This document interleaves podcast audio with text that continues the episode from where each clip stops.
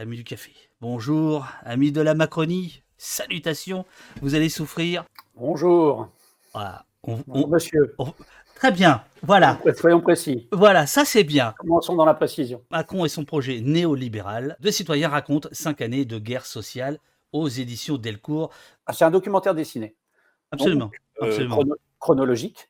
Ouais. Donc, qui démarre un peu avant euh, l'élection d'Emmanuel Macron, qui se termine un peu avant sa réélection. Oups, pardon, je ne l'ai pas dit.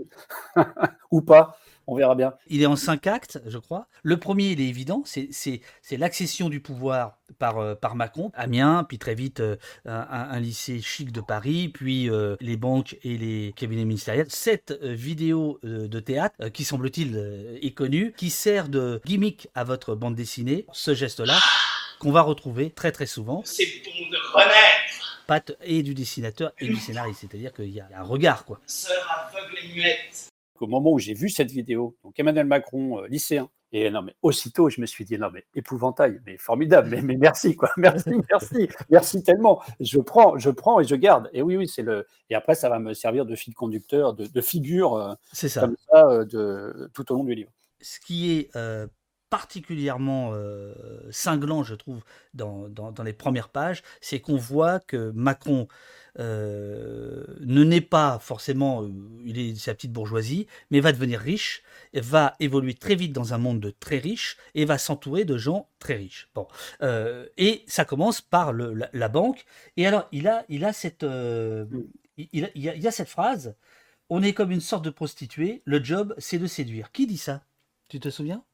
Ah bah oui, Emmanuel Macron lui-même. Bon, ça lui arrive souvent hein, d'être débordé par ses propres paroles, mais là, je pense qu'il a d'autant moins mesuré qu'il, si ma mémoire est bonne, il parlait à un journaliste euh, étranger, C'est ça, le, le- le- le- le Wall Street Journal. ouais. Voilà, c'était ça. Donc, euh, donc je pense qu'il a fait moins, il a fait moins, il, avait moins de filtres. Ouais. Alors, il y a une enquête dans le sens où c'est, archi documenté. Là, on sent que tu es allé regarder toutes les vidéos, que tu es allé chercher des Ah, papiers, ça. des articles, des enquêtes, etc. Mais je dis fresque parce qu'en fait, c'est une, c'est une mise en image euh, Mm. de cinq années de pouvoir, au fond. Et, et donc, il n'y a pas de révélation. Voilà, c'est pas c'est pas de l'investigation, mais euh, c'est euh, c'est un élan, c'est un souffle. On peut parler de l'origine du bouquin si tu veux. Hein, c'est pas, c'est très compliqué. Euh, Je sais pas si tu te, je sais pas si tu te souviens, 2000, début 2019, il y a eu une, euh, il y a eu une émission euh, qui s'appelle euh, Arrêt sur image et il y avait un, un journaliste qui s'appelle, euh, je sais plus comment, David quelque chose, et qui a, qui a- qui a versé quelques larmes en direct. C'est quand même rarissime de voir, euh, de voir un homme pleurer euh, sur un, sur un écran. euh, et Ouais, pas dans une- déjà dans une fiction, c'est rarissime. Un moment euh, comme ça, assez fort, assez poignant et euh, épouvantable, inconcevable que, que j'aurais jamais pu imaginer. Et, et moi, j'ai pleuré aussi, quoi. Tu vois des gens avec la main arrachée, l'œil, enfin, tu te dis, mais, mais qu'est-ce qui se passe dans mon pays, quoi? C'est le début du bouquin, c'est ça. toutes ces images, si vous voulez, euh, je les prends en pleine euh, figure, et puis là, tout d'un coup, euh, elles, elles me reviennent. euh, je vais reprendre mes esprits. c'est- c'est- je vais reprendre mes c'est- esprits. c'est- je- C'est c'est la première fois, David, que ces images vous, vous provoquent cette réaction-là Non, ou, euh, ou pendant que vous les, Généralement, c'est pendant que vous les collectiez pendant quand, que- je suis, quand je suis tout seul. C'est marrant, excuse-moi, je veux pas me transformer l'intervieweur en interviewé, mais quand tu dis d'un seul coup de les avoir vus en grand écran, ça m'a fait ça. Ça n'a pas été un point de départ de ton film, ça, Mais au, un- mo- au un mo- déclic au- au moment où je te le dis.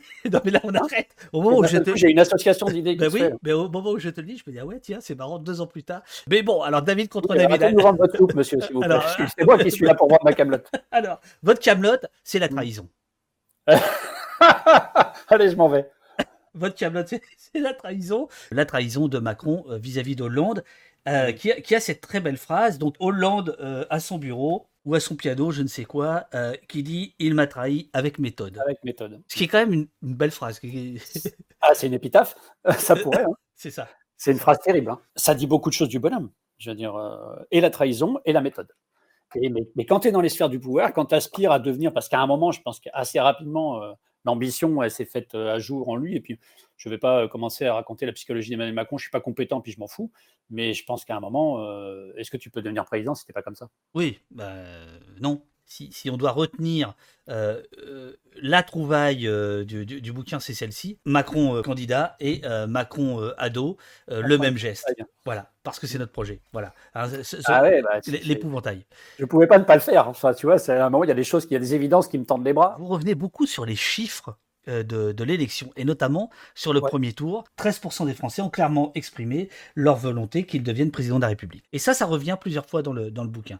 C'est quoi? C'est une façon de dire qu'il n'est pas légitime? C'est une façon de dire qu'il y a un problème avec la, la Cinquième République? C'est quoi? Les deux, les deux. Il y a 3 millions de Français qui ont voté euh, en toute euh, connaissance de cause euh, et en, en toute volonté pour, pour et pas contre quelque chose ou pour éviter autre chose, et qui ont voté pour le programme d'Emmanuel Macron. Il y a 8 600 000 personnes qui votent pour lui au premier tour. Ensuite, il y a euh, 25% d'abstention au deuxième tour. Euh, il y a 20 millions de personnes qui votent euh, pour Macron. Il y en a presque la moitié qui votent uniquement pour faire barrage au Front National. Donc ça lui reste la moitié. Et il y a un sondage qui nous dit que là- là-dessus, euh, il y en avait 16% qui ont voté par conviction pour son projet. Et donc, à la fin, une fois que tu descends tes chiffres, tu arrives à 3 millions de personnes. Le bloc bourgeois, qui est principalement le- le- la pierre angulaire, le socle sur lequel s'appuie euh, Emmanuel Macron, c'est quelques millions de personnes. C'est eux qui sont en pleine adhésion. Les autres, soit sont mollement un peu attirés, euh, qui par euh, son côté un peu jeune, euh, son côté, c'est le, le, le Valéry Giscard d'Estaing euh, des années euh, 2020, euh, qui par la Startup Nation, blabla, qui par ah bah tiens, je vais je vais plus payer de taxes d'habitation, c'est super. Mais, mais les gens qui sont vraiment dans la conviction que c'est que, formidable et qui ont flairé eux, qu'il est surtout du côté de l'argent, de l'économie. Les chiffres, je trouve que c'est important. Alors ça, ça peut pas suffire. Mais c'est vachement important. La tirelire qui se vide, c'est tous les cadeaux faits aux riches, et ça, euh, bon, voilà. C'est là la grande force de la BD, je trouve. Ah bah oui. Il y a la question de la légitimité, il y a la question de la richesse de, de ces gens euh, qui ont quand même un patrimoine dingue. Macron, c'est l'entreprise euh, au gouvernement. C'est le gouvernement devient une entreprise et les entrepreneurs deviennent des gouvernants. Quand tu as X millionnaires dans ton gouvernement, et c'est pour ça que je, je- j'en reviens à ce que je disais, Muriel Pénicaud, on fait un portrait, bon, on la met de dos et puis on met l'ensemble euh, de tout ce qu'elle a fait dans sa carrière, de tous les mandats, de tous les postes qu'elle a occupés et qu'il a fait aboutir à un patrimoine de X millions d'euros. Et, et vous le faites avec, avec plusieurs protagonistes. hein. Ah, on le fait avec quelques-uns, on ne pouvait pas le faire avec tous, mais il y en avait beaucoup en fait dans le gouvernement. J'ai envie de dire, c'est tombé sur elle parce qu'elle avait un poste central quand même, ministre du Travail. Mais je veux dire, à un moment, quand tu es millionnaire, euh, ça conditionne ta manière de penser. C'est pas possible autrement. Ben, bien sûr. D'où tu parles, d'où tu parles et d'où tu penses. Un millionnaire chasse l'autre et, un- et- et voilà. Et quand, quand c'est un macroniste s'en va, ils en mettent un autre à la place. C'est pas, il y a pas de souci. C'est pas une question. Encore une fois, c'est pas une question de personne. J'ai vu quelqu'un euh, dans le chat dire euh, Oh, ça a l'air verbeux la BD. Ah, ça cause. C'est loquace. Eh, c'est pas Boulébile. Tout, avec tout le respect que je dois à Boulébile. hein. Comme il y a un art de la, de la mise en scène, ça passe très très bien. Et, et il y a vraiment euh, très régulièrement des trouvailles esthétiques euh, qui, qui, qui résument. quoi. à chaque fois que je ressortais de ma documentation et que je revenais à l'écriture de, de l'album, j'étais toujours en train de me dire dramaturgie, dramaturgie, soit pas chiant, soit pas chiant, soit pas chiant. La, la mise en scène, le dessin de Malo, le découpage qui dynamise, euh, qui voilà, qui permet de respirer, etc. Et, et- et là, ça se passe comment justement entre le, le- le scénariste et le dessinateur? C'est euh, des suggestions. Moi, je donne euh, le texte de la case et je lui suggère des images. Il m'envoie la page et il a mis autre chose. Et là, on se fait la bagarre. Ou pas. c'est un voyage dans le temps. C'est-à-dire que c'est drôle parce qu'on tourne, alors surtout dans les premières pages, parce que c'était il y a cinq ans, et parfois ça, ça paraît très très loin. C'est-à-dire il y a des trucs qu'on a oubliés Eh oui, euh.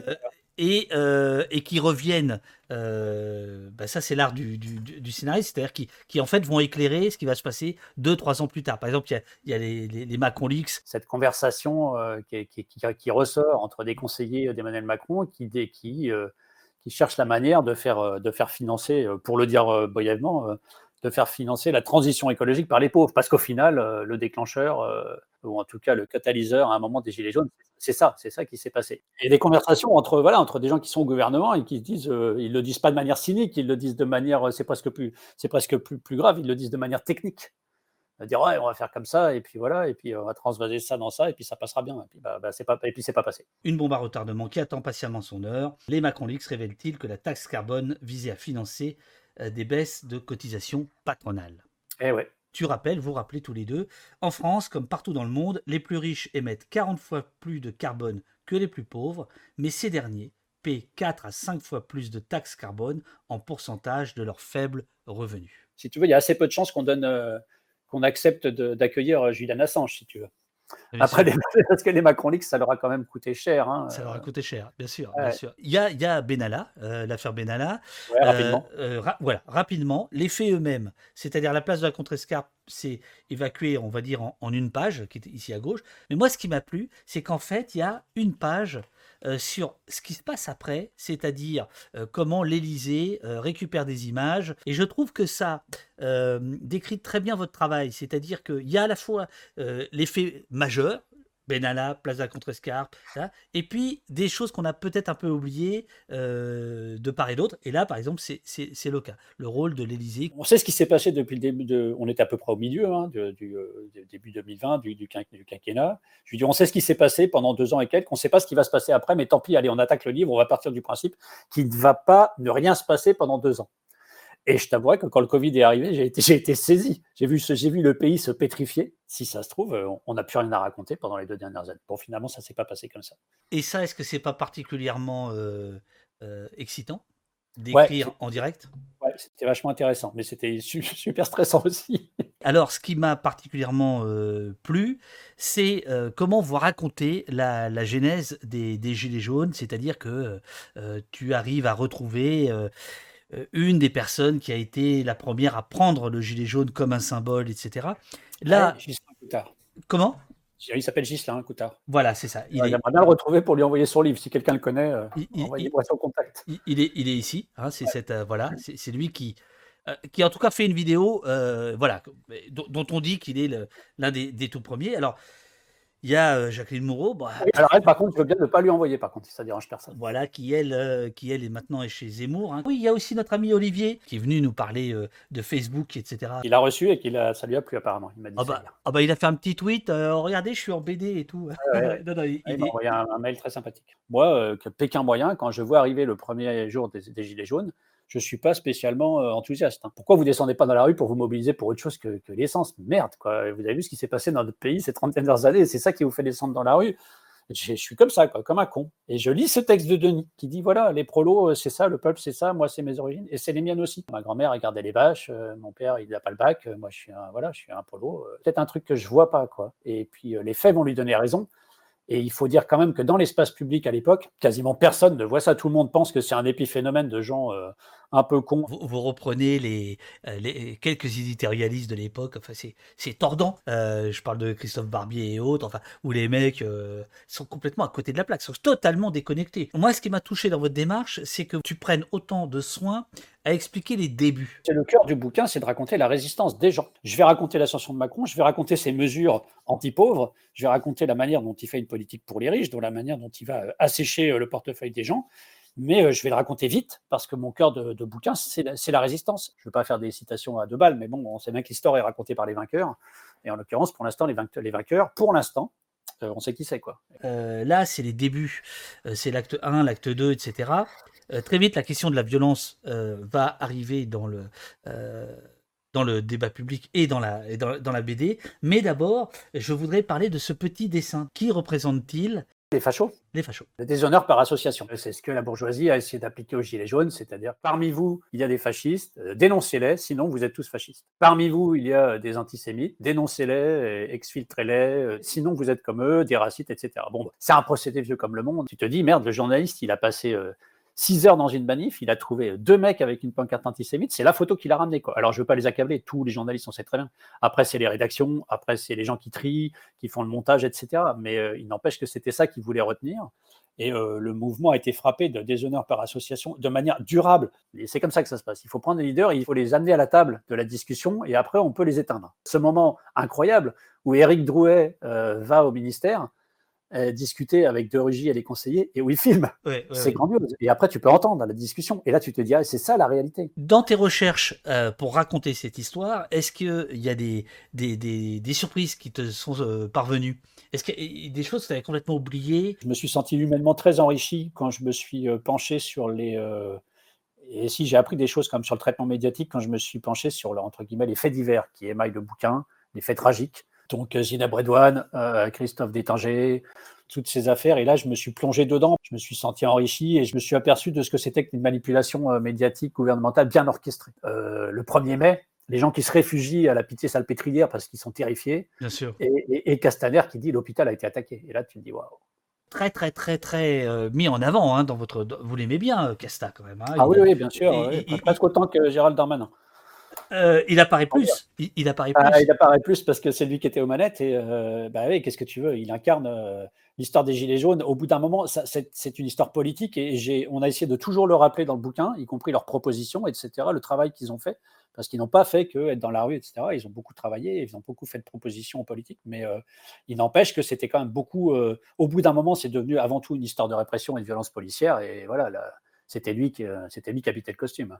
Euh, Il y, a- il y a cette idée euh, assez, assez, assez simple, mais hyper efficace. On a une allocution de, de Macron. euh, bon, elle démarre tranquillement, etc. Et puis, euh, on va commencer à voir euh, l'interprète en, en langue des signes.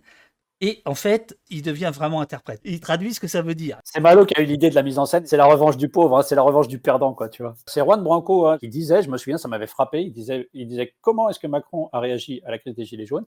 Par la corruption. Vanessa, pour ceux qui ont vu un péquicien sage, c'est elle qui perd son, son œil pas loin de l'Arc de Triomphe. Moi, je voulais raconter des parcours de gens euh, du peuple, dans le bon sens du terme, économiquement parfois difficiles, avec des parcours fragmentés. C'est des gens qui ont un parcours de vie euh, classique, qui est celui de millions de Français, euh, et euh, qui d'un seul coup se retrouvent face à, à la violence euh, du gouvernement la plus, la plus totale, la plus absolue. On, tire, on, on leur tire dessus. Il faut dire les choses comme elles sont. Vanessa, elle est décoratrice, elle, elle peut plus être décoratrice. Je veux dire, Ah, J'espère qu'elle pourra un jour, mais... oui, euh, mais disons que c'est- c'est c'est di- c'est difficile. Elle a perdu un œil. C'est difficile. Voilà. Alors qu'elle ne faisait absolument rien. Mais rien. Ce qui sauve aujourd'hui beaucoup de gens qui ont été blessés, euh, c'est le, c'est leur collectif, hein, les mutilés pour l'exemple, et qui leur permet de, de s'entraider, de se soutenir, d'être ensemble, et, euh, et ça les sauve, et, euh, et ça leur permet de se tenir debout. Je ne suis pas sûr que si ce collectif euh, qui est très actif et euh, qui fait des trucs formidables n'existait pas, je ne je sais pas s'ils seraient encore tous avec nous aujourd'hui. hein. À la limite de la limite, moi je veux bien que l'État dise bon, eh ben, écoutez, on est désolé, mais on était dans une situation de crise, il s'est passé ça, c'est regrettable, la justice va passer, mais que voulez-vous qu'on vous dise? Mais à un moment, réparez ce que vous avez fait. Quoi. Or, aujourd'hui, rien. Pas un centime, pas la moindre reconnaissance de. Enfin, c'est des gens qui sont, et il n'y a pas que eux, hein, ils sont pleins, ils sont obligés de se battre euh, pour faire reconnaître leurs droits. Ils sont obligés, ils, vont euh, voilà, avoir des allocations, des trucs de, personnes handicapées. Enfin, quand même, c'est des, choses auxquelles aurait droit n'importe quel citoyen. Et puis, euh, quand, et, je ne parle même pas de la justice, où on voit Mé- Mélanie, il n'y a pas longtemps, qui est, qui est passée Bien sûr. De matraque sur, les cervicales, euh, non-lieu. Et là, j'ai reçu un petit email de Serge Dignacio. Euh, C'est un photographe qui euh, documente absolument toutes les manifestations des Gilets jaunes et autres que nous avons reçues ici, qui avait sorti un, un livre de photos, qui dit que le livre est super. Il a lu votre bouquin. Il dit par exemple les pages sur Christophe Détinger sont d'une criante vérité. J'y étais aussi. Les chapitres consacrés aux Gilets jaunes, j'y étais. Petite précision, l'incendie de la tenture du Fouquet's a été provoqué par un tir de lacrymo. La grenade a atterri sur la tenture. Euh, mal travaillé, David Chevel. Voilà. J'en prends notes. Non, c'est un détail, mais Non, mais il a Euh, raison, il a raison. C'est un détail qui compte. Il faut reconnaître que le, le- que le quinquennat de, de- de Macron, euh, euh, il est un peu mouvementé quand même. Alors, j'ai envie de dire, il n'a pas été épargné, mais j'ai un peu aussi envie de dire, c'est de sa faute. Je veux dire, il y a quand même, là, tu passes euh, entre les gilets jaunes et le, et le Covid, il y, a le- il y a les retraites.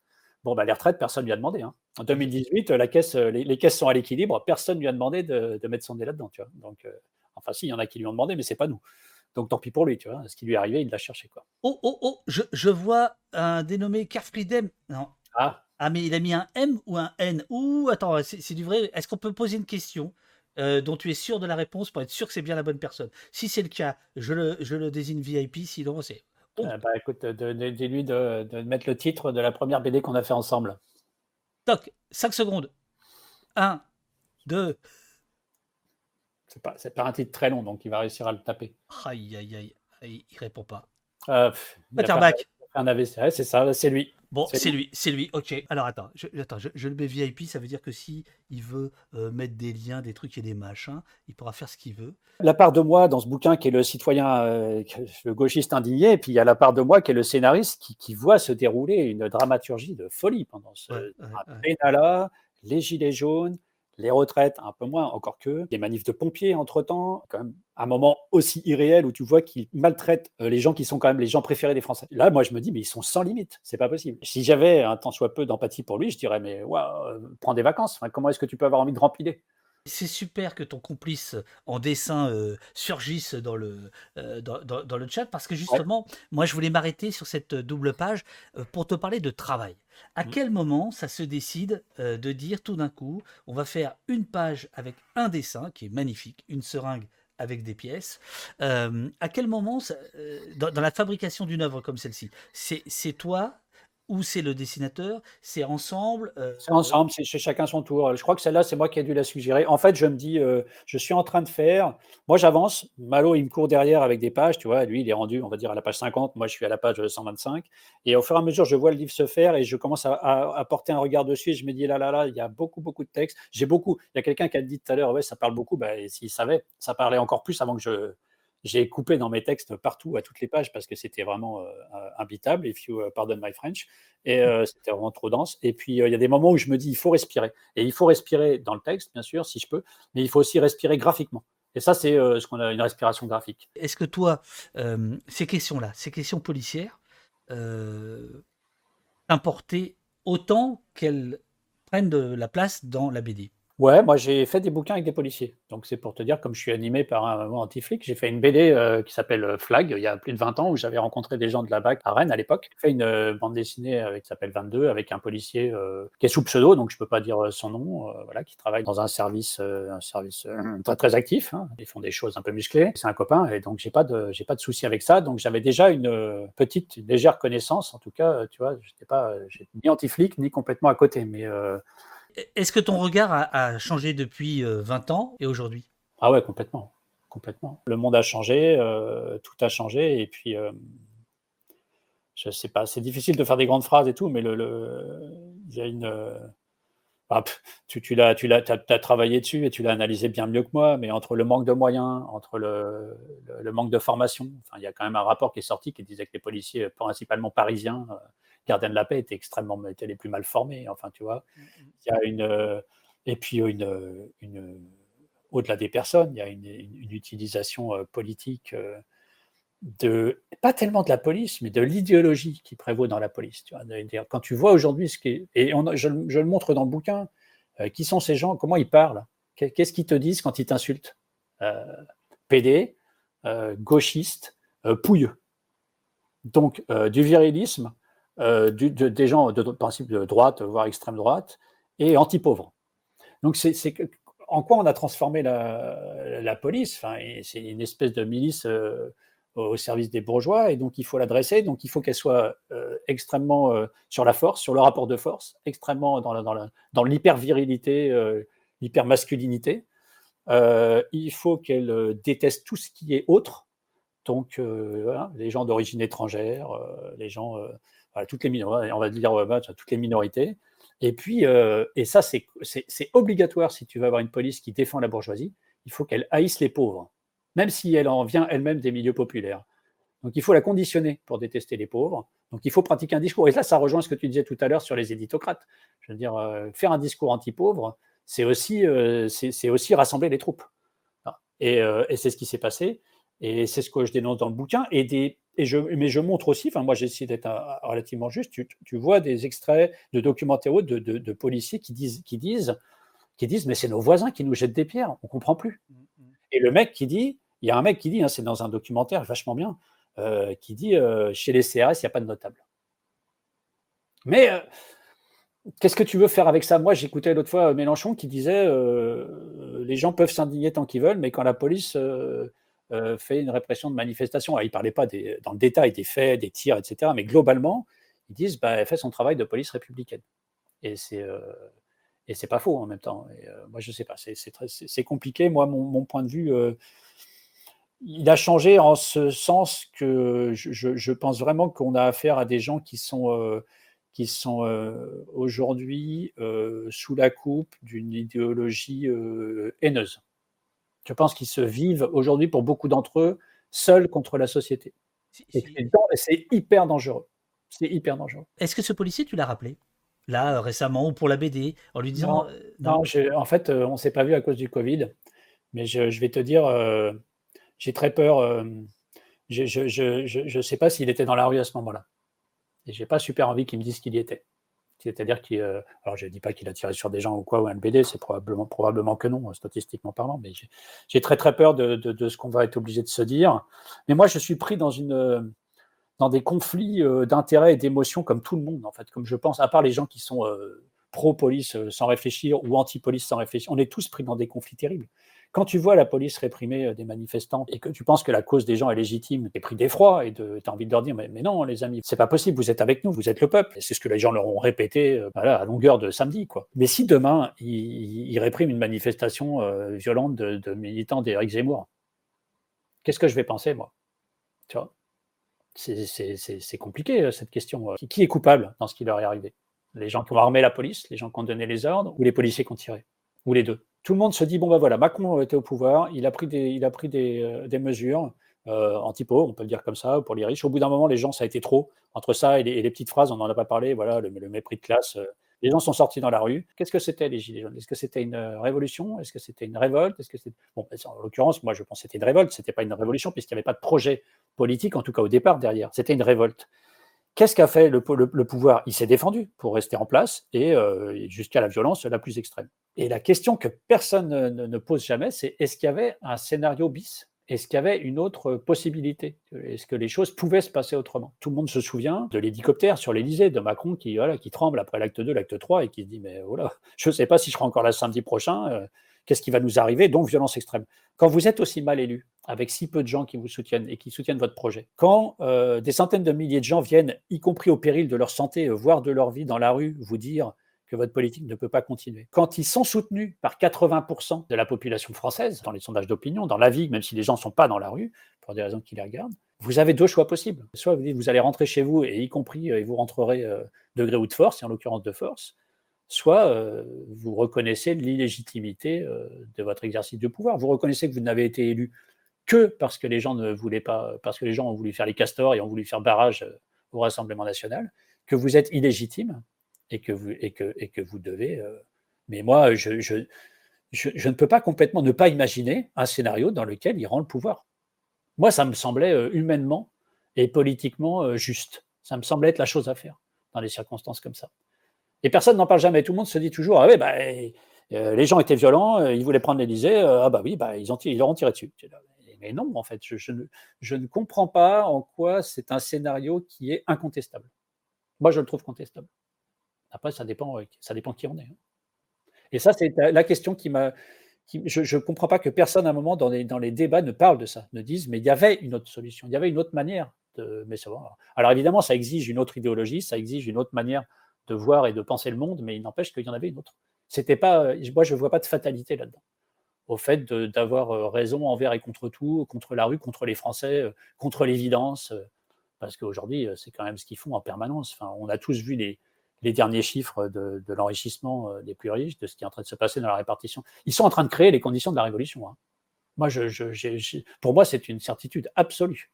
Quand, on en arrive à ce niveau-là d'enrichissement des riches et de- de- de- de, répartition, on est en train ils sont en train de poser des bâtons de dynamite les uns après les autres. hein.